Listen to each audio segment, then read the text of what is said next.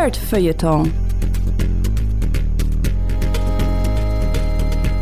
Mit Lele, Clemens und Maurice.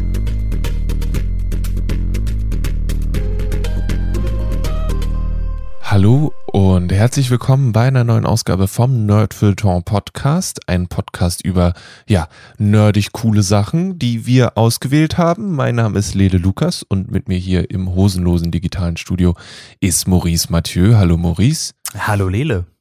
Und Maurice hat für diese Folge richtig viel Videospiele gespielt. Ähm, zeitweise auch mit mir zusammen.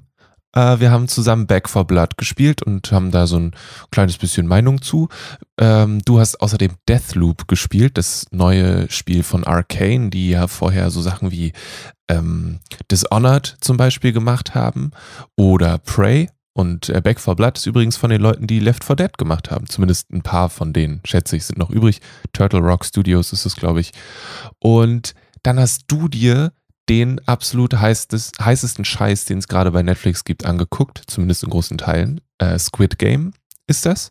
Mhm. Und ich habe mir die ersten zwei Folgen, die es davon guckbar gibt, von, also naja, jetzt gerade gibt es die dritte, deswegen, hm, äh, von Reservation Dogs angeguckt.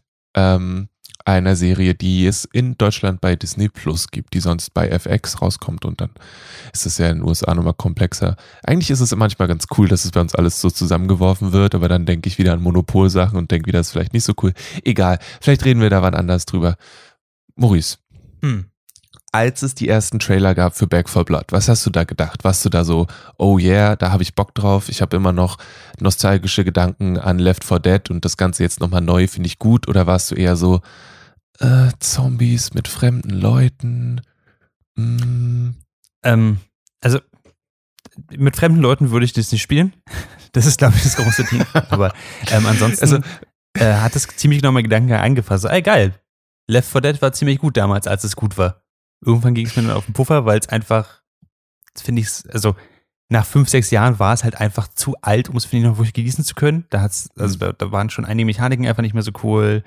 Es hat grafisch nicht so richtig hingehauen. Äh, einige Kinderkrankheiten wurden niemals gefixt und so. Dann habe ich gedacht, naja gut, äh, hört mal halt auf damit. Aber die Zeit, in der es cool war, wo man mit Freunden gespielt hat, war das gut. Ähm, Mhm. Und darauf hatte ich wieder Bock. Ja, die Grundidee ist ja eben eine, eine Gruppe von, in Anführungszeichen, ja, Überlebenden, ähm, die von Punkt A zu Punkt B müssen und sich dabei gegen Zombies erwehren. Ähm, meistens gibt es dann noch so spezielle Zombies. Das sind dann extra große Zombies, explodierende Zombies, Zombies mit langer Zunge. Zumindest gab es die bei Left 4 Dead, die gibt's hier nicht so ganz. Ähm, und äh, die sind dann, ja genau, spezielle Infizierte. Hier bei Back 4 Blood heißen sie Ridden, was ich irgendwie, also zumindest auf Englisch, was ich irgendwie ganz spannend finde, weil es irgendwie diese Idee ist, dass es irgendwelche, irgendwelche Maden oder so gibt, die involviert sind. Ähm, was sich ja dann auch oft widerspiegelt, weil die dann, die sehen ein bisschen so aus wie die Infizierten bei ähm, Last of Us manchmal, finde ich. Äh, das finde ich eigentlich einen ganz coolen Touch, dass es nicht komplett das gleiche ist. Ähm, genau, und dann äh, laufen Menschen zusammen über diese Karte, können sich unterschiedliche Charaktere auswählen, die dann äh, unterschiedliche Fähigkeiten auch haben zu, also bis zu einem gewissen Grad, also ein bisschen mehr Ausdauer oder ein bisschen mehr Leben. Ähm, Genau, und ich meine, wir, haben- wir haben das äh, zusammen gespielt. Du hast auch äh, noch mit anderen Leuten gespielt. Und wir haben auch einmal mit zwei fremden Leuten gespielt. Das war super niedlich, bis sie, bis wir die Mikros angemacht haben. Ja, halt das Schlimmste, was du im Internet machen kannst, halt mit Fremden reden. Dann fällt alles ein bisschen auseinander. Ja, das, ich glaube, die, ja, ich, wir haben uns danach darauf geeinigt, dass die beiden nicht, also äh, nicht nüchtern waren. Und ähm, das war, ja, das war ganz niedlich. Ich glaube, was die, die Erfahrung angeht, hätten wir auch eine deutlich toxischere Erfahrung haben können. Ähm, hatten wir aber zum Glück nicht. Wir sind dann trotzdem gegangen äh, und haben alleine weitergespielt. Ja, herzlichen Ähm. Glückwunsch zu unseren weißen Penissen. Das stimmt. Ja. aber ja, natürlich hast du, hast du absolut recht. Ähm, das, äh, dieses ganze ähm, im Internet zusammenspielen, mit Fremden zusammenspielen und so kann funktionieren und Back 4 Blood macht eigentlich alles dafür, ähm, die, die Wahl zu lassen, ob du nur mit Bots spielen möchtest oder mit nur ein oder zwei Freunden. Also die, die, die Gruppe ist immer auf jeden Fall vier Personen stark und ob das jetzt Bots sind oder alles äh, andere SpielerInnen ist dir selbst überlassen und du kannst es Mhm. ziemlich genau einstellen. Ja. Ähm, ja. Und das ist auch, dafür bin ich relativ dankbar, ehrlich gesagt. Mhm. Ähm, ja, und sonst ist es, es ist wirklich größtenteils, wir laufen von links nach rechts oder von hinten nach geradeaus und schießen dabei ziemlich viele Zombies um. Und manchmal gibt es so Momente, wo man zum Beispiel kommt dann so eine Message auf dem Bildschirm, da steht, ähm, wenn ihr die Vögel, die da sitzen, äh, stört, dann kommt die Horde. Und ähm, die Messe, die Nachricht ist eine Weile auf dem Bildschirm. Und kurz danach kommt ein, was passiert eigentlich, wenn man durch die Vögel durchläuft? Ah. Und äh, dann kommt die Horde. Ich finde ich find das gesagt ganz niedlich. Ähm, und dazu muss man sagen, das ist ja nicht nur von Punkt A nach Punkt B laufen, man hat auch bestimmte äh, Objectives, wie zum Beispiel, man Mhm. muss äh, ähm, ein Nest irgendwie zerstören, was drei verschiedene Punkte hat auf der Karte, oder man muss was barrikadieren. Man muss Leute aus dem Gebiet rausholen, ähm, so, so eine ganzen Sachen. Aber vor allem geht's halt in diese Richtung, dass du nicht immer nur einen klaren Gang hast, sondern, wie es schon bei Left 4 Dead auch war, dass du halt oftmals auch größere Gebiete hast. Du kannst dich entscheiden, äh, bestimmte Häuser noch zu durchsuchen ähm, oder bestimmte Räume zu durchsuchen. Du kannst dir mit bestimmten Tools Zugang verschaffen zu Pepper-Verstecken, wo noch besondere Waffen liegen. Ich finde es generell überall so ein bisschen Waffen und äh, Munition und so weiter. Das ist ganz schön spannend, ehrlich gesagt, weil es ähm, so einen halben RPG-Aspekt hat. Ähm, so Destiny-mäßig findet man eben Waffen, die einfach eine höhere Raritätsstufe haben. Dann gibt es da zwei verschiedene Shotguns, die an sich komplett gleich sind, aber das eine hat fünf Sterne, das andere nur ein oder so. Und dann ist vom Grundwerten her eben diese fünf Sterne Ding besser, macht mehr Schaden, handelt sich ein bisschen besser, man kann sich leicht bewegen damit. Diese ganzen Sachen. Und Ja. das Spiel ist ziemlich geil darin, dich mit diesen Waffen zuzuhauen, finde ich Und und dich auch auf diese Werte so ein bisschen achten zu lassen. Zumindest geht's mir so. Ähm, ich weiß nicht, ob es für dich funktioniert hat, weil es ja gerade auch dieses mit dem, ähm, dass man Accessoires ranpacken kann. Sowas wie ein größeres Magazin oder so, was man auch finden kann, aber man kann den nicht übertragen. Das heißt, du musst immer genau überlegen, hm, hau ich jetzt diese Waffe weg, die jetzt auf jeden Fall von den Grundwerten besser ist, aber nicht mein legendäres Magazin drin hat, weil es gibt da schon verschiedene Rarities da drin, oder nicht. Hm, und das ändert auch jedes Mal den Run aufs Neue. Also ich habe den Akt 1 jetzt bestimmt dreimal gespielt. Und jedes Mal ist es ein bisschen anders, weil du nicht weißt, was für Waffen findest du jetzt eigentlich. Ja. Ja. Ich glaube, hm, also ich bin bisher eher nach, nach einem Gefühl gegangen irgendwie für, ich habe Bock auf dieses, diese Art von Spielen, so, weil natürlich in diesen Spielen das was anderes ist, ob du mit einer Minigun durch die Gegend läufst oder mit einer Schrotflinte. Ähm, und, aber ja, stimmt. Ich finde es ein bisschen schade, dass, dass wenn ich halt irgendwie eine Stunde gespielt habe und richtig coole Sachen gefunden habe, dass ich die dann nicht übertragen kann. Das, also irgendwo verstehe ich das, aber ich finde es auch ein bisschen doof, aber das ist wahrscheinlich auch okay. Ähm, du hast es mit den Runs angesprochen, es ist auf eine gewisse Art und Weise ein Roguelike, ne? Also du spielst in, du spielst nach vorne und du hast eine bestimmte Anzahl an sogenannten Continues. Das heißt, wenn du stirbst, kannst du nochmal das weitermachen. Und wenn die aufgebraucht sind, fängst du wieder ganz von vorne an. Ähm, Wobei ganz von heißt- vorne ist an der Stelle vielleicht ein bisschen unfair gesagt. Du behältst alle Safe Rooms und alle Checkpoints, die du ähm, schon gehabt hast, aber du fängst den Run neu an, also mit Standardwaffen und mit einer, ähm, nicht mehr mit den Karten, die du gezogen hast. Die Karten sind dieses andere Element, was dieses Spiel so ein bisschen besonders machen. Ähm, du hast ein Deck aus 15 Karten und diese Karten ziehst du nach jeder, nach jedem Kapitel, also nach jedem, nicht nach jedem Akt, aber nach jedem Level. Und in diesen Karten stehen jetzt Sachen drin wie renne 10% schneller, was ein bisschen langweilig ist, aber zum Beispiel sowas wie heile dich um zwei Lebenspunkte, wenn du einen Zombie im Nahkampf tötest, was dein gesamtes Spielprinzip und dein Bild komplett verändern kann. Das ist ganz schön spannend, ehrlich gesagt. Und ähm, diese, diese Intellekt, diese Karten findest du auch in der, in der Welt davon, in den Levels. Einige davon ähm, kannst du dann auch für, für Coins dort kaufen ähm, in der Welt. Und das finde ich, das macht diesen, dieses Mehrfachspielen wirklich reiz, äh, reizvoll, weil du es Mhm. nicht hundertprozentig vorausplanen kannst. Das stimmt. Das stimmt. Das ist tatsächlich sehr, sehr gut, dass es sich nicht. Das war ja zum Beispiel, äh, Left 4 Dead hatte eine, eine feste Anzahl an Sachen, die du finden konntest. Und Mhm. ähm, dann hast du dir da halt das rausgesucht, was für dich am besten funktioniert. Und da ist hier natürlich die, die Vielfalt größer. Ähm, weil, ja, das Spiel hat andere Möglichkeiten als Left 4 Dead damals und genau. Ähm, ein Kritikpunkt, den ich gehört habe, ist, dass es manchmal vielleicht Äh, also da wäre wär die Frage an dich, wie du das findest, dass es so ein bisschen durch dieses Run-System vielleicht auch in die Länge gezogen ist, um mehr zu bieten, anstelle eine Erfahrung von vorne bis hinten zu bieten. Ähm, was ist, was, wie denkst du dazu?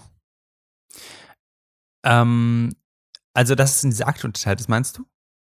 Na, auch, dass du, dass du theoretisch wieder äh, zurückgeworfen, also auf einen gewissen Maß zurückgeworfen wirst. Ähm, hm. Also diese, diese, dass diese Roguelike-Mechanik im Prinzip dafür sorgt, dass du Sachen ja häufiger spielen musst. Ähm, was ja. Ich Manche Leute haben da, aber ja. Ich weiß gar nicht, ob ich damit übereinstimmen würde, dass man das deswegen häufiger spielen muss. Also, wenn du halt das Level geschafft hast, hast du das Level geschafft. Du musst es nicht nochmal spielen. Mhm. Und deswegen, da, also das finde ich so ein bisschen schwierig, weil ich meine, an irgendeinem Punkt ist es einfach nur ein normales Spiel. Dann hat es mit Roguelike nichts mehr wirklich zu tun. Dass du ja. halt, wenn du das Level nicht bestehst, halt nochmal von vorne anfangen musst, ist für mich kein Roguelike-Argument.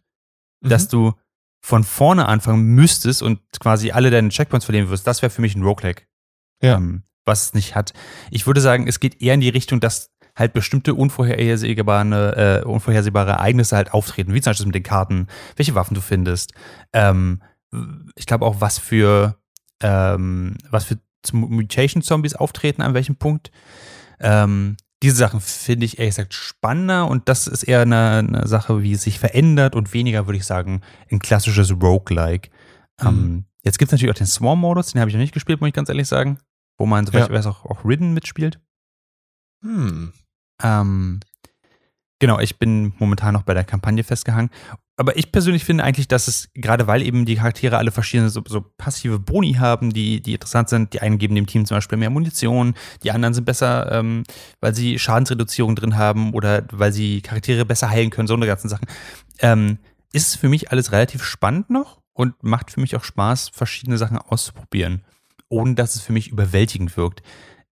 Was die Kritik aber angeht, ich habe sehr viele Leute gehört, die so ein bisschen, mh, hm, die vor allem Left 4 Dead, den, man, man könnte das spirituellen, aber auch tatsächlichen Vorgänger von Back 4 Blood eigentlich nennen, so ein bisschen mit rosaroten Brillen betrachten und sagen, ja, damals, da gab es ja gar kein Friendly Fire. So, natürlich gab es Friendly Fire bei, bei Left 4 Dead. War immer ziemlich scheiße, aber hat funktioniert.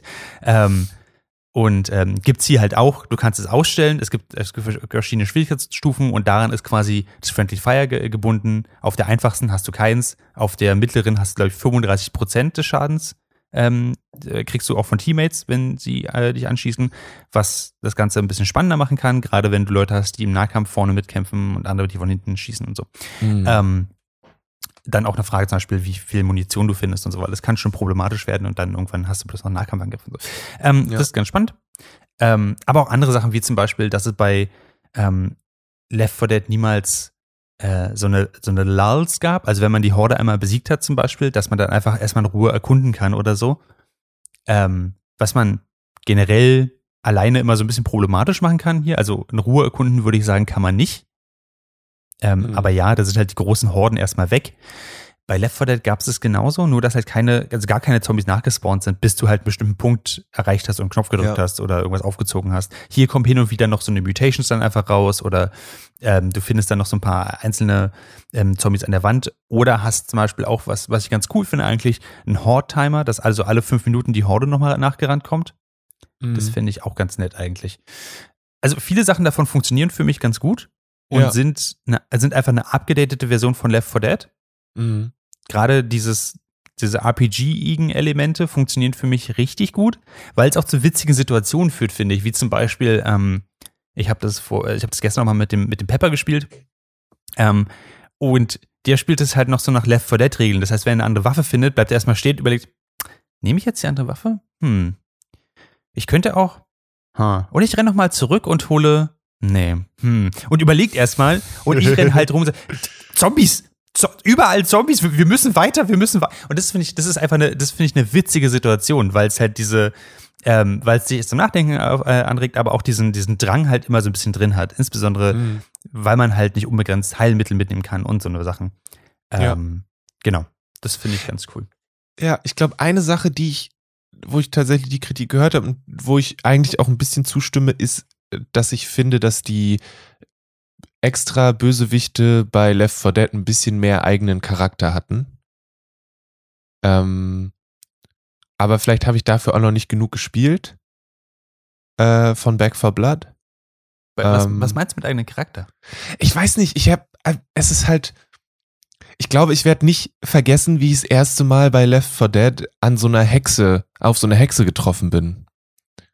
Weil es dieses, du hattest dieses, dieses Heulen, du, du hast die, du hast sie erst gehört, dann wusstest du nicht genau, was sie ist, dann hast du sie gesehen und dann konnt, dann ist sie manchmal getriggert oder nicht und einfach so, oder, also dieses, dieses Gefühl von, ähm, das hatte ich so noch nicht bei Back 4 Blood. Also so dieses Oh, also es gibt schon so Oh shit Momente, so, aber auf eine gewisse Art und Weise passieren die so häufig, dass sie für mich nicht unbedingt was Besonderes waren, beziehungsweise gibt es halt, hm, wie soll ich das sagen, hat mir die, die, die Vielfalt der, anders, die, die unterscheiden sich für mich nicht genug oder ich kann sie nicht gut genug auseinanderhalten. Während ich das Gefühl habe, vielleicht ist es auch meine rosarote Brille aus der Vergangenheit, dass ich die ähm, speziellen Infizierten bei Left 4 Dead besser auseinanderhalten konnte. So. Das finde ich unglaublich spannend, weil die Infizierten sind eigentlich eins zu eins kopiert. Du hast den Fetten, der explodiert, du hast den, der dich wegzieht, du hast, also, du, du es gibt ja eine Hexe, dass wir da Snitches heißen. Sie Ja. haben, also das finde ich, das finde ich spannend, dass du das sagst. Ähm, also ich würde sagen, visuell sind die relativ leicht auseinanderzuhalten. Ich, ich gehe aber damit mit, dass sie es nicht so effektvoll in Szene setzen. Sie haben Hm. bei Left 4 Dead haben sie viel stärker auf den Horror-Aspekt gesetzt, jetzt setzen sie viel stärker auf den Action-Aspekt. Nicht zuletzt durch die, und da muss ich echt sagen, das finde ich ein bisschen dumm, ähm, die übertriebenen Bossfights. Ja. Und ich meine, also bei Left 4 Dead gab es was ähnliches, aber ich wirklich, ich meine wirklich diese übertriebenen, da kommt quasi Godzilla an und, na gut, Godzilla ist übertrieben, aber genau. Und da musst du ihm die ganze Zeit auf die roten Pusteln an den Eiern schießen, weil er da extra Schaden Ja, nimmt. genau. Und da das, ah, das zieht mich echt raus, weil es essentiell einfach nur als ich schieße, ich renne weg, ich schieße, ich renne weg ist und ah, keine Ahnung. Also, ähm, das finde ich ein bisschen langweilig, muss ich ganz ehrlich sagen. Aber bei den, bei den Specials weiß ich gar nicht so. Also es gibt dieses ein Level, wo irgendwie drei Snitches nebeneinander stehen. Du musst dich durchschleichen, wenn du das extra Boni haben möchtest. Mhm. Und das hat für mich auf jeden Fall nicht das, Gleich- das gleiche angesetzt, wie ein Haus zu durchsuchen und zu hören, irgendwo ist, äh, hört man dieses Wimmern ähm, der, der Witch, ja. ähm, wie bei Left 4 Dead. Mm, Ich finde es cool, dass man immer noch halt die Dinger hört, dass gerade dieses heftige, dieses Trampeln, wenn du, okay, irgendwo Mhm. hier im Haus ist ein großer, da Ja. müssen wir darauf achten. Ja. Ähm, und ich finde diese Viecher, die an der Wand hängen und dich, äh, dich anspringen und dich festpinnen und wenn du halt Mhm. niemanden hast, dann wirst du halt niedergemacht, äh, wenn du alleine davor gerannt bist. Das finde ich, das sind finde ich so coole Sachen, dass es halt, ähm, dass sie es nicht übertrieben haben mit diesen One-Hit-Kill-Mechaniken, Mhm. aber es immer noch ein paar gibt, die auch dringlicher sind. Die Crusher zum Beispiel sind ganz schön dringlich. Ähm, oder eben auch eben diese Dinger, die, die an der Wand hängen. Äh, an irgendeinem Punkt fand ich diese Spider-Mans bei Left 4 Dead echt anstrengend, die sich mit der Zunge immer weggezogen haben.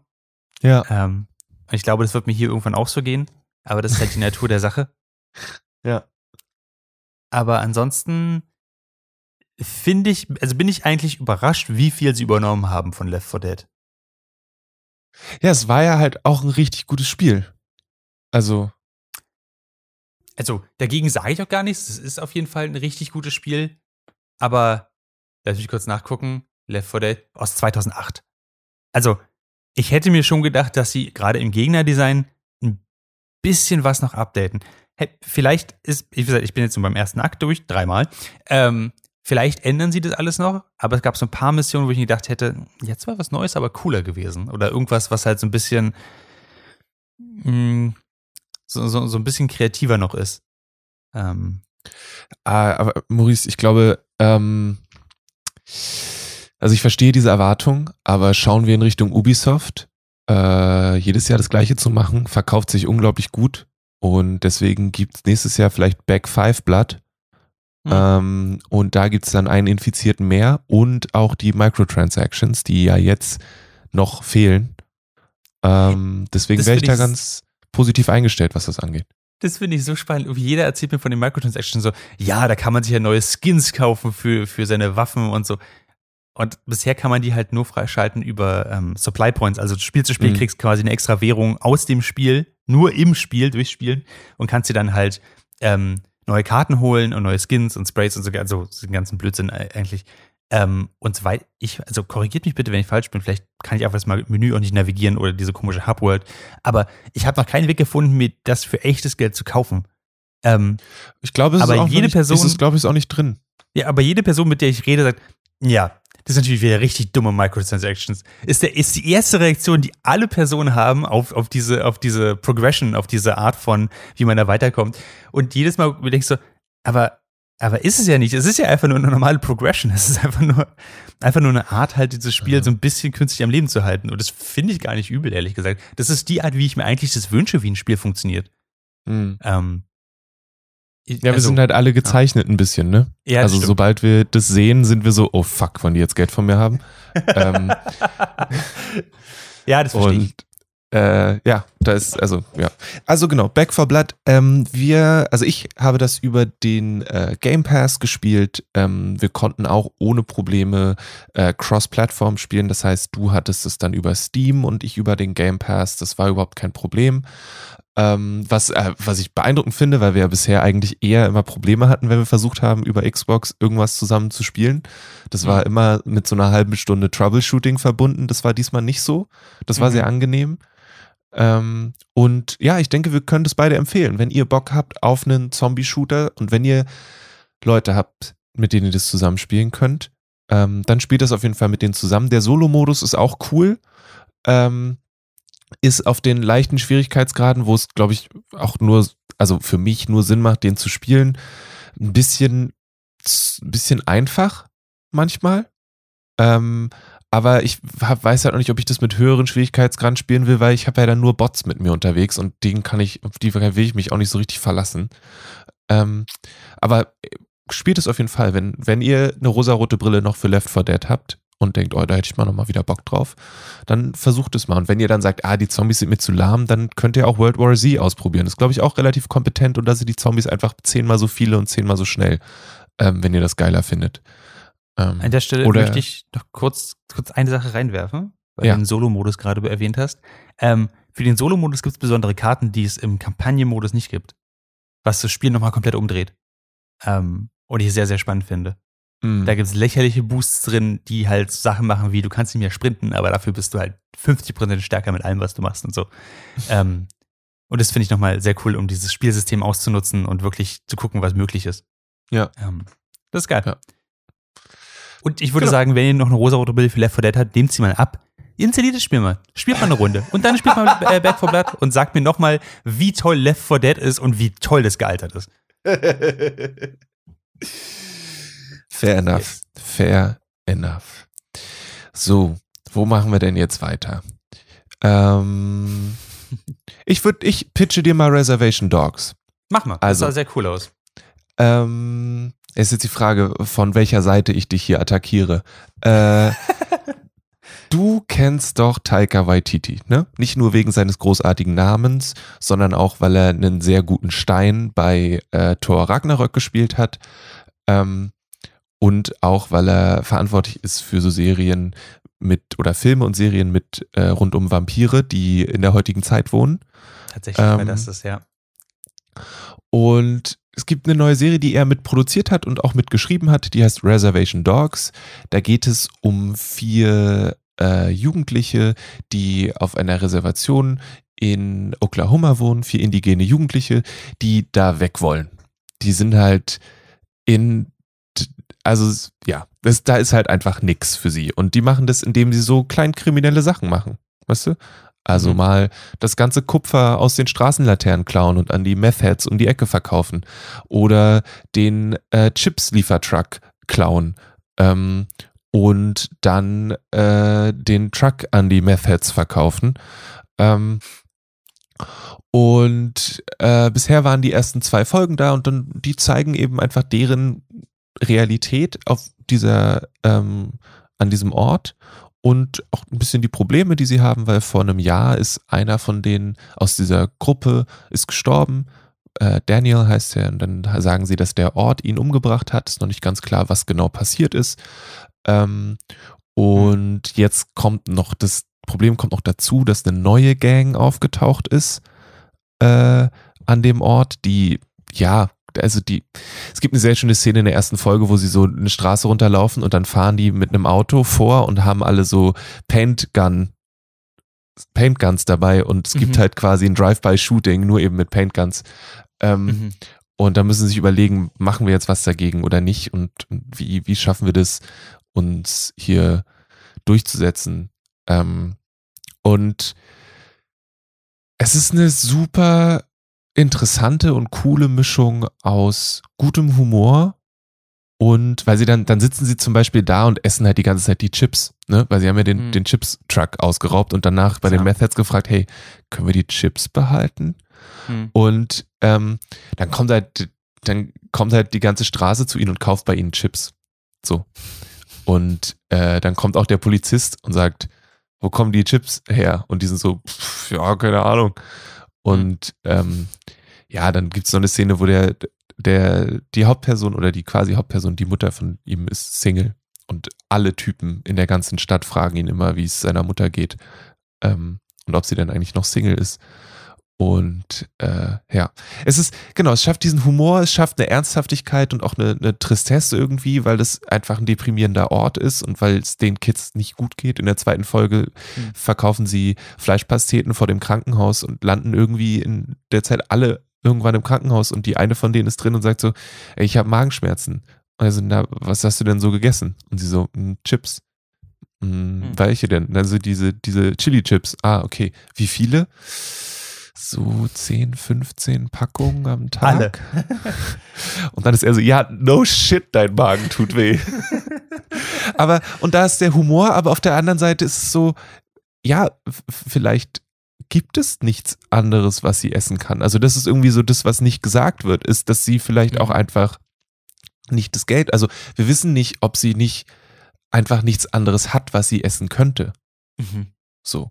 Und das gibt der ganzen Serie so ein Gewicht, ähm, was ich total interessant und faszinierend finde, weil es eben nicht nur äh, Humor und absurde, lustige Sachen ist, sondern weil da auch ein, erstens ein warmes Herz und aus, ein harter Kern auch mit dabei ist. Und das finde ich sehr, sehr cool.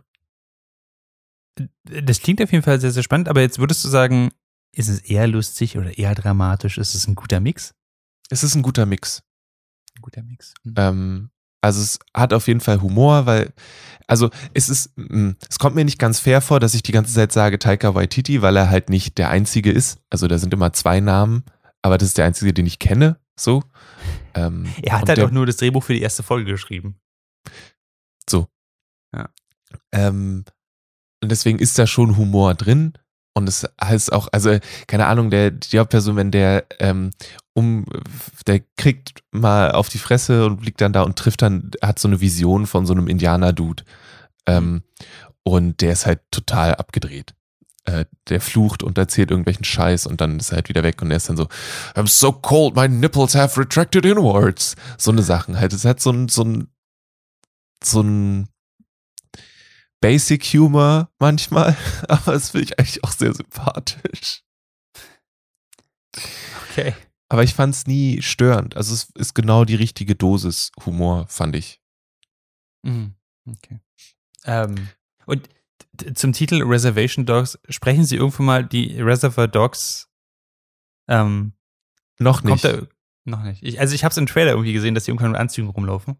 Ja, genau. Nee, ja, es gibt diese. Szene, das ist ein, da haben sie halt, ähm, das ist das einjährige Jubiläum oder nicht Jubiläum, also Jahrestag von dem Tod von ihrem Freund und deswegen haben sie die Anzüge an. Ah, okay. Aber Und ist noch klar- nicht viel raus, oder?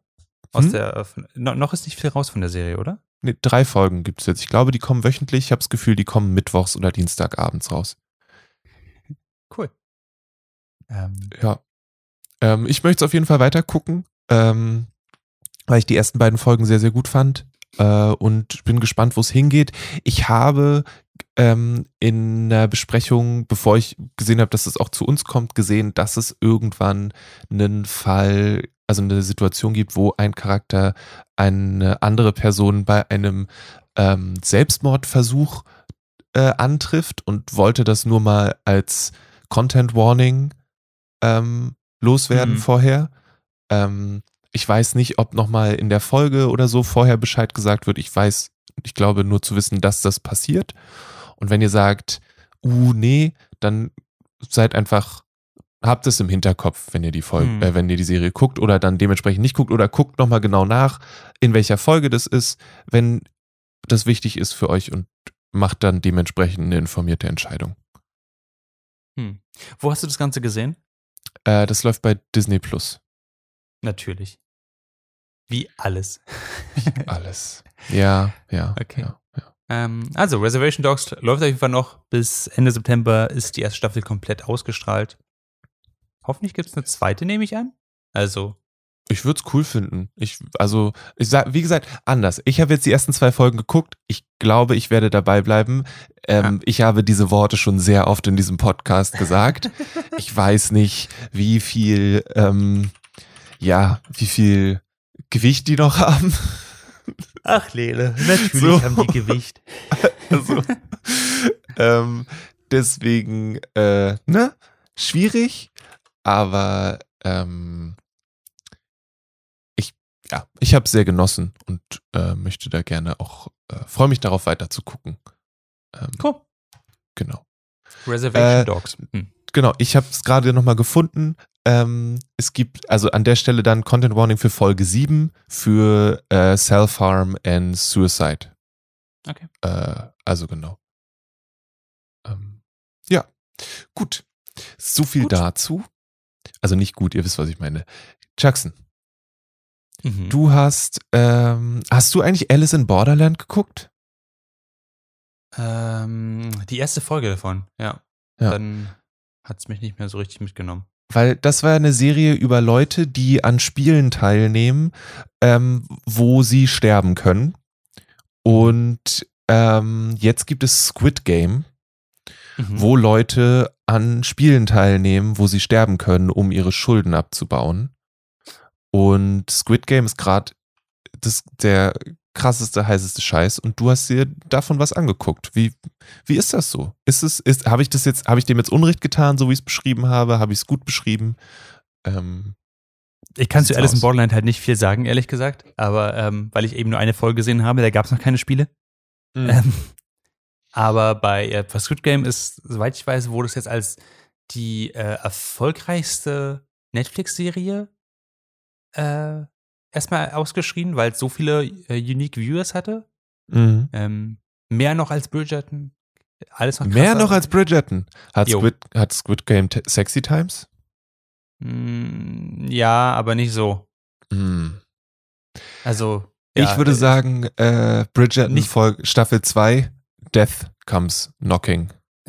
Maybe. Ich finde Bridgerton wirklich schrecklich. Also wirklich von, ja, es ist, das ist nicht, da- doch, das ist Teil meiner, meiner Squid Game Review ist, Bridgerton ist absolut, absolut Rotze. Okay, gut. Jetzt, ähm, zurück zur Professionalität. Ähm, also, Squid Game, ähm, Mhm.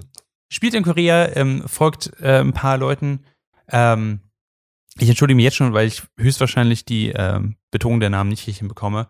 Äh, Jeong Gi-hang äh, ist ein geschiedener ähm, jetzt Vater, der aber seine Tochter immer nur in, in, manchmal sieht und sie dann auch so ein bisschen immer so ein bisschen enttäuscht. Er hat auch kein Geld, er hat ganz viele Schulden. Er, wenn er mal Geld hat, verwettet er das. Er liegt seiner Mutter so ein bisschen auf der Tasche, obwohl er schon, ich glaube, über 30 ist und so.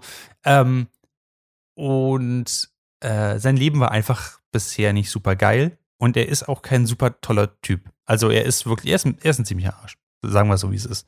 Ähm, so, er, er, er ist ein Feigling, er versucht sich immer rauszureden, er, er übernimmt keine Verantwortung und er liegt seinen Leuten, seinen Leuten, die ihn lieben, so ein bisschen, wenn die Leute lieben, auf der Tasche. Und Mhm. irgendwann kommt halt ein sehr reicher, aber reich aussehender Business-Dude zu ihm und sagt ihm, passen Sie mal auf, wir spielen jetzt ein Spiel. Ähm, wenn quasi du mein Token mit deinem Token abwerfen und umdrehen kannst, das ist so ein kleines Papierfältchen, ähm, dann bekommst du so und so viel Geld und ansonsten bekomme ich so und so viel Geld. Und dann sagt er, alles klar, spiele ich mit dir. Ähm, Und das sind irgendwo auf einem Bahnhof und spielen es halt. Äh, er verliert und er sagt, ich habe das Geld aber nicht. Okay. Dafür darf ich dir jetzt einmal eine richtig krasse Ohrfeige geben und dann sind wir quitt. Sagt er, okay, kriegt halt eine krasse Ohrfeige und sagt, können wir dann nochmal spielen? Und das machen sie halt immer und immer wieder. Das ist quasi die Introduction davon. Bis er irgendwann dann gewinnt und das Geld bekommt, sein ganzes Gesicht halt schon rot ist, um sie herum schon eine, eine kleine Traube an, an ZuschauerInnen sich gebildet hat und so. Und dann sagt der Typ halt, alles klar, wenn du vielleicht da weiter mitmachen möchtest, ruf mal diese Nummer an. Und dann ähm, werden die halt, äh, also sowohl er als auch andere, ich glaube insgesamt sind es über 300? Oh, wow. Ich will sagen 300. Ähm, Mhm. Nee, 400. 456 SpielerInnen werden in eine undisclosed Loca- Location äh, gebracht, also irgendwas, wo man nicht weiß, wo. Die werden auch unter Drogen gesetzt, damit sie nicht wissen, wo sie sind. Ähm, und sind einfach in einem Raum mit, mit lauter Doppel, Doppel, Doppelbetten. Alle haben jetzt so Jumpsuits an, wo ihre Nummer draufsteht und dann kommen halt einfach nur Leute mit Masken rein und sagen, yo, ihr seid jetzt beim Squid, äh, ihr seid bei diesem Spiel dabei. Ähm, es gibt ganz viel Geld zu gewinnen. Ihr müsst uns aber unterschreiben, dass ihr Leib und Leben quasi aufgebt für das Spiel. Machen sie alle. Geht dann los. Ähm, und das erste Spiel ist halt rotes Licht, grünes Licht. Das heißt, wenn sie dürfen sich äh, nur bewegen, wenn halt grünes Licht ist und wenn sie angeguckt werden um rotes Licht, dann dürfen sie sich nicht bewegen. Und dafür haben sie so ein ähm, sehr großes Spielfeld und ein- eine Art Roboter, also so eine, so eine Art sehr bizarres ähm, Mädchen als, als Roboter mit so einem vergrößerten Kopf, was den Kopf immer so um ähm, 180 Grad umdrehen kann, um sie angucken zu können und dann Kameras in den Augen hat, die in verschiedene Richtungen gleichzeitig gehen, was so ein bisschen freaky aussieht. Und alle, die sich halt bewegen, werden sofort erschossen. Also es ist ein klassisches Death Game. Mhm. Ähm, das Konzept ist ja nun überhaupt nicht neu, aber was Nö, gut das haben halt cool auch macht, schon. Ist es nicht Hm? Fischer, Herr Fischer, wie tief ist das Wasser? Nee, das ist, äh, das ist ein bisschen anders, aber aber so, ja, so, so, so ähnlich mit dem, mit dem großen Unterschied, dass man halt erschossen wird danach. Also ja, genau. es, es basiert auch, also es, alles basiert auch auf Kinderspielen, auf, auf Mhm. ähm, koreanischen Kinderspielen. Ähm, und das Ganze ist darauf ausgelegt, eben diesen, diesen Aspekt zwischen Spiele, die an sich ja total verspielt sind und für Kinder wichtig sind, aber für Erwachsene so ein bisschen nicht so richtig, so ein bisschen noch rausziehen und alle machen aber mit, eben weil sie das Geld haben wollen. Ähm, und was die Serie halt wirklich gut kann, ist zu zeigen, die, sie fokussieren sich dann auf einige von diesen, von diesen SpielerInnen. Auch ein bisschen mehr, aber sie haben ein sehr gutes Pacing und die Folgen gehen so eine Stunde, deswegen kann man sich sehr gut in die einzelnen Motivationen der Leute reindenken. Und zu den meisten dann auch eine persönliche Bindung auf jeden Fall aufbauen, was eine coole Sache ist tatsächlich. Sie schaffen es wirklich, nicht nur die Charaktere für sich stehen zu lassen und zu sagen, ah, Person A möchte Geld gewinnen, weil, Person B möchte Geld gewinnen, weil, sondern sie zeigen so ziemlich genau, dass es in diesem kapitalistischen System keine Gewinner gibt. Sogar die Mhm. Leute, wo gesagt wird, die sind ganz oben, sogar das, die sind einfach nur, die sind einfach auch nur arm dran. Ähm, und das ist so ein bisschen die Grundprämisse. Das heißt, niemand von, von der Bevölkerung dort hat quasi einfach Geld oder genug Geld. Ähm, und die Leute, sogar wenn sie Leute halt wissen, dass sie sterben, ähm, oder das, das äh, möglicherweise sterben können, äh, es gibt dann sehr dramatische Sachen, so wie sie aussteigen wollen, wollen sie dann aussteigen, sind sie dagegen ihren Willen und so, ähm, was die Serie sehr cool auflöst. Und dann haben die aber natürlich auch Bindung zueinander. Und jetzt ist natürlich die Hm. Frage, wie lange halten denn diese Bindungen, wenn es um Geld geht? Hm. Ja. Oder ob es überleben. Und darin ist die Serie sehr gut, diese Art von Drama hinzubekommen.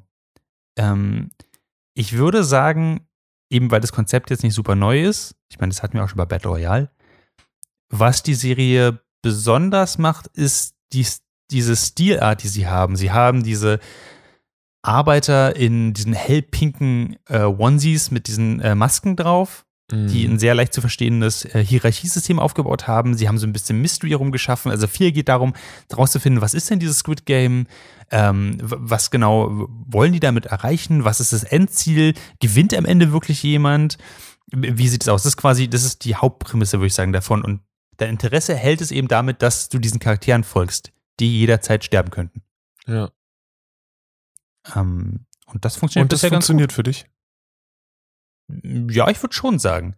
Das, äh, du klingst zweifelnd, Lede. Würde das für dich funktionieren?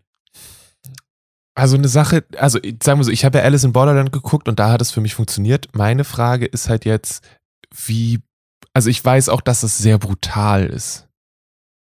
Mhm. Und das wäre meine Frage, wie das für dich gewirkt hat. Ähm, weil es ja, glaube ich, nicht nur beim Erschießen bleibt, oder? Ja, ja, also ich würde sagen, größtenteils. Also, also, also Erschießen ist immer, es ist, ich finde, es ist keine Serie, die sich sehr an Brutalität aufgeilt. mhm. Also so ist es nicht. Es geht größtenteils darum, dass Leute erschossen werden, aber es, die sterben auch aus anderen Gründen. Aber die schneiden halt nicht weg. Wenn jemand in den Kopf geschossen wird, dann wird in den Kopf geschossen. Mhm. Und ich versuche halt nicht zu viel zu spoilern, weil viele der Sachen, die man herausfindet, die- das Mysterium daran ist, würde ich sagen, 50 Prozent der Show. Deswegen Mhm. ist es schwierig für mich, auf bestimmte Sachen einzugehen. Aber ja, es sind blutige Szenen dabei. Nicht so, dass ich sagen würde, oh mein Gott, das kann man überhaupt nicht gucken. Ich würde sagen, Games, Game of Thrones sie Sachen. Ja. Wenn Ja. Game of Thrones funktioniert hat, funktioniert das wahrscheinlich auch. Mhm. Davon würde ich jetzt erstmal so ein bisschen ausgehen. Vielleicht ist es Oh. ein bisschen brutaler als Game of Thrones, aber größtenteils würde ich das so sagen. Ja. Ähm, der, die Dramatik dahinter ist weniger die Brutalität, die da rauskommt, sondern eher, dass die Leute halt in den Überlebenskampf reingeworfen werden, der für die halt sehr echt wirkt, also der, der, der für die halt echt ist. Ja. In dem Fall. Und das sieht man halt daran, dass sie halt immer Großaufnahmen von den Gesichtern haben. Also es ist sehr clever geschnitten, sehr unangenehm geschnitten, dass du sehr daran teilhabst, was die Leute halt gerade denken. So, insbesondere wenn sie sich für Sachen entscheiden müssen und nicht wissen, warum sie sich dafür entscheiden müssen. Mhm. Also wenn sie sagen, okay, sucht mal eine Nummer aus von 1 bis 16 und alle so, nehme ich jetzt die 1, weil die, die zuerst dran sind, kommen am schnellsten durch. Oder nehme ich die 16, weil das heißt, ich kann als letzter. Das ist ja voll gut. Oder haben die Nummern gar keine Relevanz in dieser Hinsicht und ich mache mir die Gedanken umsonst. So, und das, das macht Spaß, diese Gedanken oder diese, diese Fakten rauszufinden mit den Charakteren da drin. Ja. Ähm, und die haben halt alle eine sehr tragische Geschichte. So, das muss man auch noch sagen. Okay. Ähm, ja, ich weiß nicht genau. Ich, ich, vielleicht gucke ich mal rein. Ich meine, wie gesagt, ich habe ja auch Alice in Borderland zu Ende geguckt, aber ich glaube, das war auch eher, weil es so absurd war irgendwann. Ähm, und ich habe irgendwie das Gefühl, dass Squid Game eher eine ernste Angelegenheit ist als eine absurde Angelegenheit. Ähm, ich fand es noch ganz lustig, eine Kollegin hat erzählt, dass ihr, ihr Sohn, der jetzt in der, weiß ich nicht, sechsten, siebten, achten Klasse ist, meinte, er würde das unbedingt gucken wollen, weil das in der Klasse anscheinend alle gucken. Ja. Und ähm, dann war das eine Sache, die, die viel mit, mit Hand vor den Augen passiert ist, weil es ja dann schon ziemlich rund geht. Ähm, also ja, your mileage may vary. Ähm, was ich interessant fand, aber das ist schwierig für uns, uns aus zu beurteilen, dass ich eine Diskussion gesehen habe darüber, wie die Übersetzung ist. Also dass scheinbar die, das koreanische Original noch viel beißender ist als die Übersetzung, ähm, was Spannend. Kritik und gesellschaftliche Sachen angeht.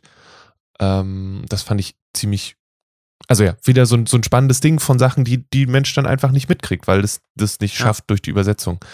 Ähm, und äh, genau, aber ja, äh, Squid Game gibt es bei Netflix, es gibt's wahrscheinlich, also ja, ist eine Netflix-Show, mindestens, also das Logo ist ganz groß mit drauf, also muss man sich auch keine Sorgen machen, dass es demnächst verschwindet, glaube ich. Ähm, und ja, wenn ihr Interesse an einer ja, Game Show mit äh, tragischem Hintergrund und ein bisschen Brutalität und äh, tollen Charakteren habt, dann äh, schaut da auf jeden Fall mal rein. Ähm, genau.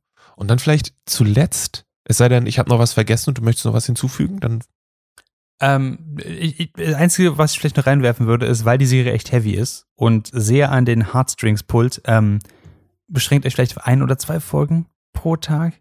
Mhm. Äh, ich habe irgendwann den Fehler gemacht, habe drei hintereinander angeguckt und war danach einfach so emotional, einfach komplett fertig.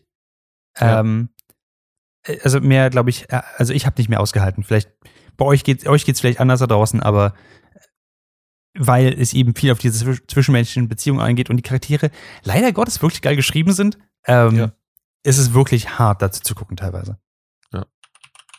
Okay. Ähm, dann das letzte Thema für diese Folge vom Nerdfilter ist Deathloop. Äh, ein Spiel von Arcane, äh, die bekannt sind, wie ich am Anfang schon gesagt habe, für die Dishonored-Spiele, für Prey und davor für Thief, glaube ich auch. Ähm, und ich glaube auch für äh, dieses, nicht Heroes of Might and Magic, ich weiß es nicht genau, ähm, das Dark kommt, Messiah auf Might and Dark Magic. Messiah, oh, das war, ich habe immer nur den Anfang gespielt, aber ich weiß nicht, ob sich nochmal in einem Spiel das so gut angefühlt hat, Orks von äh, Klippen runterzutreten. Ähm, aber ja, und jetzt ist Deathloop äh, das neue Spiel. Ähm, ich, ich, soll ich versuchen zusammenzufassen, worum es geht, oder möchtest du das gleich einfach machen, damit sich das nicht so doppelt? du, äh, also, äh, du, du kannst gerne machen. Äh, Ich, ich, bin, ich bin gespannt. Also, Weil es- vieles vom Deathloop ist quasi herauszufinden, was passiert. Deswegen bin ich gespannt, was, was passiert. ja, also ähm, ich muss dazu sagen, ich habe ein kleines bisschen Let's Play geguckt vom Anfang, deswegen bin ich nicht Ah. komplett äh, unwissend. ähm, es geht um äh, eine Person, die äh, an einem Strand, glaube ich, aufwacht und ähm, rausfinden muss, wie sie da hingekommen ist. Und ähm, im Endeffekt stellt sich raus, dass äh, er für die Security und andere Sachen auf dieser Insel, auf einer Insel zuständig war, die in einer Art Zeitschleife ähm, sich befindet. Äh, wenn er stirbt, wird er zurückgeworfen auf den Anfang. Ähm, und äh, ja, er hat eine junge Frau im Ohr, die seine Gegenspielerin ist, die immer noch weiter Interesse an der Security hat, während er anscheinend drauf und dran ist, den Loop zu unterbrechen. Äh, auf einer Insel, wo größtenteils Leute sind, die da sein möchten, weil sie dachten, ja, wenn Zeitschleife heißt ewiges Leben, heißt richtig viel Party. Ähm, und du schleichst oder schießt, je nachdem, wie du das spielen möchtest, glaube ich, weil das ist schließlich ein Arcane-Spiel, durch die Level auf der Suche nach den Leuten, die Kontrolle über die Situation haben. Und wenn du das schaffst, die alle an einem Tag auszuschalten, dann wird der Loop vielleicht gebrochen, vielleicht aber auch nicht. Soweit bin ich dann nicht drin gewesen. Mhm. Ähm, und du hast es gespielt, Maurice. Wie ist es? Ähm, es ist ziemlich geil. Man braucht eine Weile, um reinzukommen. Ähm, das heißt, bis sich das Spiel wirklich öffnet zu dem, zu normalen, normalen Gameplay-Loop, dauert es halt ein bisschen. Ähm, aber du hast absolut richtig gesagt, man wacht halt am Stand auf, man weiß als Charakter überhaupt nicht, warum ist man jetzt eigentlich da oder wie heißt die Person eigentlich und hat einfach nur so fliegende äh, Buchstaben, die vor allem in der Luft halt immer wieder erscheinen, wenn man äh, einen bestimmten Weg geht. Dann kommt so, der Name ist übrigens Cold. Cold. Ja, alright, I feel like cold, yes. Ähm, und dann findet er halt Waffen und so weiter und dann wird halt von Juliana, der, die Gegenspielerin, sage ich mal, ähm, angerufen. Ähm, und es passiert sehr cooler, so ein bisschen sehr cleverer, witziger Zeitreisehumor. Sowas wie, er findet ein Hackemagic, ähm, was, etwas, was er offenbar selber gebaut hat, ähm, womit er Sachen hacken kann. Ähm, und dann kommt an eine Tür, wo er einen Code eingeben muss und die weiß, wie der, wie der Code ist. Und die ganzen Lettern sagen halt so, du weißt, was der Code ist. Und Ich kenne den verdammten Code nicht, geht halt in eine andere Richtung. Ähm, wo er eine Weile dann sich irgendwo durchschießt und durchschleichen muss. Das ist immer so ein bisschen als Tutorial-mäßig, also wenig Gegner und so. Und am Ende ähm, wird er halt getötet und Juliana ist die ganze Zeit nur so, erinnerst du dich jetzt bitte wieder daran, wer du bist? Und er ist, ich habe keine Ahnung, wer ich bin, sag du es mir doch. Okay, dann töte ich dich jetzt einfach so lange, bis du dich daran erinnerst, wer du bist. Das ist quasi Julianas Motivation. Ähm, und er stirbt dann und ähm, sie sagt ihm quasi, dass, also, und er findet dann quasi raus von einer anderen Version von sich selbst, dass der Code auf der Rückseite von einer Karte ist, die er am Anfang des, des letzten Durchgangs weggeworfen hat, weil er dachte, sie ist nicht wichtig. Also läuft er wieder lang, findet die Karte, dreht sie um. Ah, verdammt, da ist der Code, alles klar. Und läuft dann und kann halt zu einer anderen Tür quasi reingehen. Und das ist cool. Und die ersten, ich würde sagen, drei bis vier Stunden laufen genauso ab. Ähm, dass du, dass du quasi langsam die Ropes lernst. Du lernst halt, wer war Code als Person, wer ist Juliana, warum, warum gibt es diesen Loop eigentlich, auch wenn du da nicht genug Informationen hast und wie wird er aufrechterhalten und wie kannst du den denn brechen. Und deine einzige Motivation ist eigentlich, na gut, wenn die den aufrechterhalten will, will ich den brechen, weil ich will nicht mein, mein Leben lang an einem kalten Strand mit einem Kater aufwachen. Das ist quasi seine Motivation. Ähm, und findet eben, wie du sagst, ganz genau richtig heraus, dass er eigentlich der Typ war, der dann beauftragt war, das Ding zu sichern. An irgendeinem Punkt. Ähm, und das ist alles ziemlich witzig. Ähm, und es wäre natürlich kein Arcane Studios Game, wenn nicht ähm, ein Aspekt auf Schleichen äh, gesetzt äh, worden wäre, weil schon wie bei Dishonored, klar, man kann auch mit ganz blazing reingehen, aber man stirbt relativ schnell. Ähm, jetzt ist es natürlich ein Zeitreisespiel, das heißt, man hat eine, am Anfang gleich eine besondere Fähigkeit, dass du bis zu zweimal sterben kannst, dann wirst, wirst du reversed und dann kannst du wieder aus einem, ähm, naja, von einer kleinen Distanz quasi wieder das nochmal neu machen, aber die, die Karte bleibt quasi bestehen. Das heißt, die Gegner sagen also, was, wo ist er denn jetzt hin? Er ist tot, richtig? Wo ist der Körper hin? Ähm, diese Sachen haben sie ganz cool gemacht. Du findest halt überall Waffen. Die Waffen können besser oder schlechter sein als das, was du gerade hast. Du hast manchmal ein bisschen Probleme mit Munition. Ähm, es gibt so Nahkampfkills, die relativ gut funktionieren.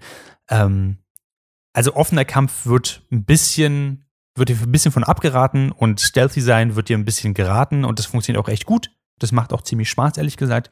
Gerade auch dieses, dieses Hacking und so klappt das ganz cool. Da kannst du Geschütztürme werfen und die aufstellen aus der Ferne und so. Das ist ganz nice.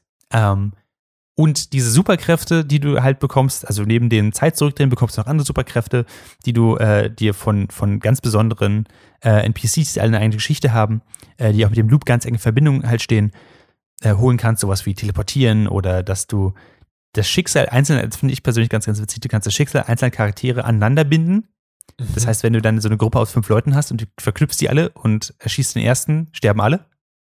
So, das ist witzig. Ähm, aber wir sollten, glaube ich, noch darüber reden, dass es halt einen Multiplayer-Aspekt gibt, ähm, der das Spiel so ein bisschen Ja. nochmal alleinstehend macht. Mhm. Ähm, an irgendeinem Punkt ist es eben so, dass Juliana dich jagt. Und wenn du online spielst, ist es so, dass Juliana dabei von ähm, anderen SpielerInnen gespielt wird. Mhm. Ähm, das heißt, an diesem Punkt ist es auch so, dass du selbst auch dir entscheiden kannst, statt Code zu spielen, spielst du jetzt Juliana und hast einen ganz anderen Spielmodus. Ähm, also ähnlich wie bei Dark Souls beispielsweise, äh, dringst du quasi in die Spiel, Spiel, äh, Spiel, Spiel, hm, Spielsession von einem äh, ander, von einer anderen SpielerIn ein. Und ähm, dann sind die Ausgänge blockiert und dann gibt es entweder die Möglichkeit, du schleichst dich durch und versuchst, die, ähm, die, die, quasi diese Ausgänge wieder nach, äh, aufzuhacken. Dann musst du an einen bestimmten Punkt und dann wieder an einen anderen Punkt und so und dann kannst du rausgehen wieder. Ähm, aber währenddessen jagt dich eben Juliana. Die weiß nicht genau, wo du bist, aber wenn dich ein Gegner erwischt, dann äh, wird auf der Karte angezeigt, wo ist quasi Cold für, Mhm. für diese Juliana-SpielerInnen. Und dann geht sie hin und kann dich töten und du kannst natürlich trotzdem noch gewinnen, weil du hast ja, du hast ja quasi mehr Leben als sie. Sie ist nach einmal, wenn einmal sie, sie tötest, ist sie durch. Bei, ja, wenn sie dich dreimal umbringt, dann ähm, bist du halt durch. Und dann kommt halt dieser andere Aspekt, nämlich du landest wieder ganz am Anfang ohne Waffen am Strand. Mhm. Ähm, jetzt könnte man sagen, oh, das ist ja super langweilig. Das ist ja, dann, dann ist es ja, äh, du fängst ja dann immer bei Null an, weil es ja kein Level-System gibt, du kannst dir nicht irgendwann so ähm, mehr Health geben. Und da gibt es ein, ein bestimmtes System, was auch, finde ich, zu spät reingeworfen wird. Das kommt wirklich am Ende von dem Tutorial. So erst nach drei oder, oder dreieinhalb Stunden oder so. Ähm, und wäre ich vor öfter gestorben, glaube ich, hätte ich nicht mehr so viel Geduld gehabt für das Spiel. Von daher hätte das Spiel durch, durch das eher damit kommen können, gerade Ja, weil auch ja. es eher angeteasert wird. Es gibt ein System, also es gibt ein Element namens Residium, Zeitreise, Mambo Jumbo. Wichtig ist, ähm, es gibt quasi eine Währung, das kannst du dir aus bestimmten leuchtenden Gegenständen oder bestimmten leuchtenden Gegnern rausziehen und damit kannst du Gegenstände sichern. Mhm. Das heißt, auch wenn du stirbst, startest du immer mit diesen Gegenständen, die du dann auswählen kannst. Ähm, und das ist unglaublich wichtig, Ja. weil das heißt, dass du Superkräfte zum Beispiel behältst, also über dieses, dass du zweimal, dreimal sterben, also zweimal sterben kannst, bevor du richtig stirbst. Ja. Ähm, die sogenannten Slaps, das heißt, wenn du einen der, der Besonderen, der Visionäre tötest und ihre Superkraft bekommst, wie eben teleportieren oder Verlinken der verschiedenen ähm, Gegnergruppen, musst du diesen Slap sichern. Wenn du stirbst, ist er wieder weg und du musst ihn wieder neu holen. Und, voll doof. Ähm, aber wiederum macht es das auch, das Ganze macht es halt relativ spannend. Es ist so ein bisschen ähm, Souls-like, ohne dass es so Souls ist wie in Dark Souls. Das heißt zum Beispiel, wenn du stirbst, aber noch ein Leben übrig hast, verlierst du nicht dein ganzes Residium, sondern du kannst wieder zurückgehen und kannst von deiner Leiche, wo du das erstmal gestorben bist, das wieder abziehen Mhm. was halt ziemlich gut funktioniert. Du kannst auch Waffen und Gegenstände opfern, um dieses Element Residium rauszubekommen.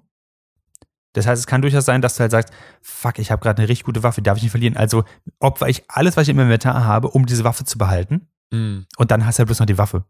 Du opferst quasi deine Effektivität beim aktuellen Run, um es beim nächsten Run für dich leichter zu machen. Mhm. Und das ist ein System, was ziemlich geil funktioniert. bis dieser Multiplayer ins Spiel kommt. Ähm, Und dir dann irgendjemand deinen Run versaut.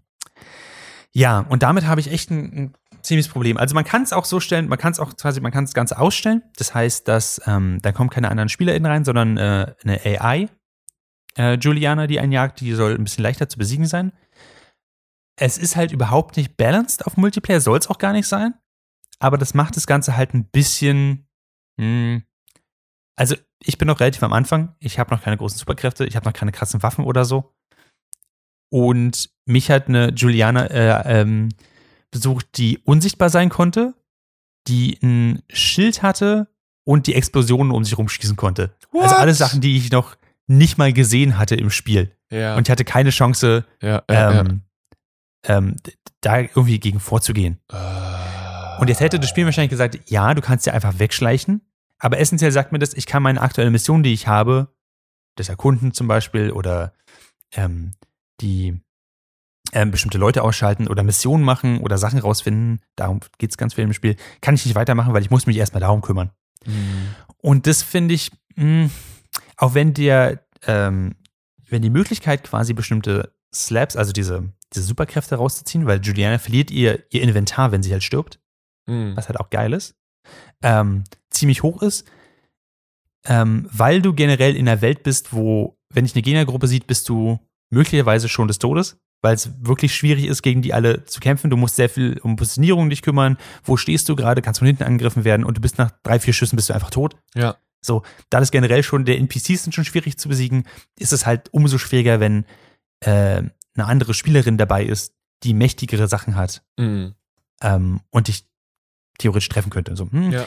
Gerade mit sowas wie Unsichtbarkeit, es ist alles nicht so richtig geil gewesen. Ähm, deswegen werde ich dieses System erstmal ausstellen, bis ich ein ordentliches Loadout habe und dann sagen kann, okay, jetzt kann ich selber krasse Sachen machen, jetzt ist der Kampf zumindest irgendwie spannend. Ähm, genau, das war so das einzelne, das einzelne Ding, was ich daran, was mir so ein bisschen die Laune vermiest hat. Ja.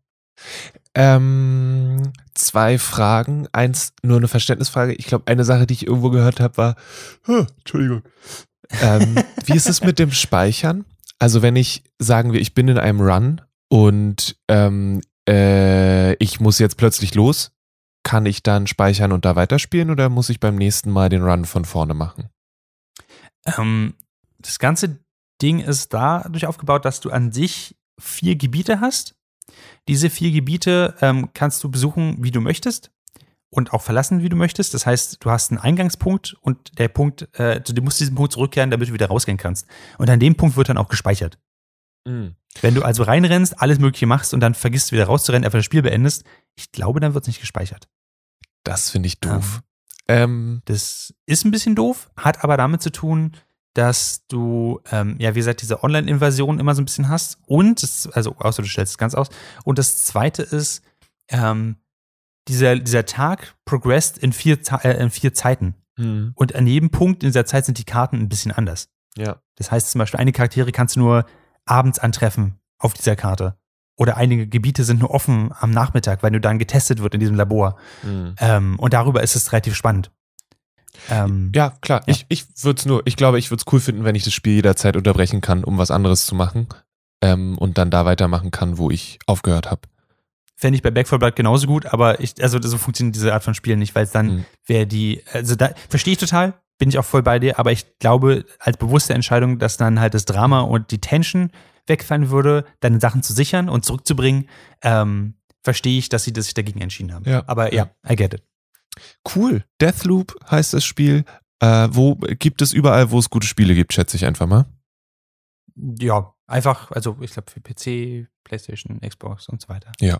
Ganz gut sagen. Und Ähm, ha- hast du denn so ein bisschen Bock drauf? Es Ich ist, hab- es ist ja, ich, also auf der einen Seite ja, auf der anderen Seite glaube ich, turnt mich dieses, ich muss so viel immer wieder machen, so ein bisschen ab. Also, weil es ja tatsächlich darauf aufgebaut ist, dass du neue Informationen kriegst und es dann wieder machst und wieder machst. Und ich weiß, ich habe sehr gerne Hades gespielt, aber ich habe das Gefühl, Hades hat einen kleineren Rahmen als Deathloop.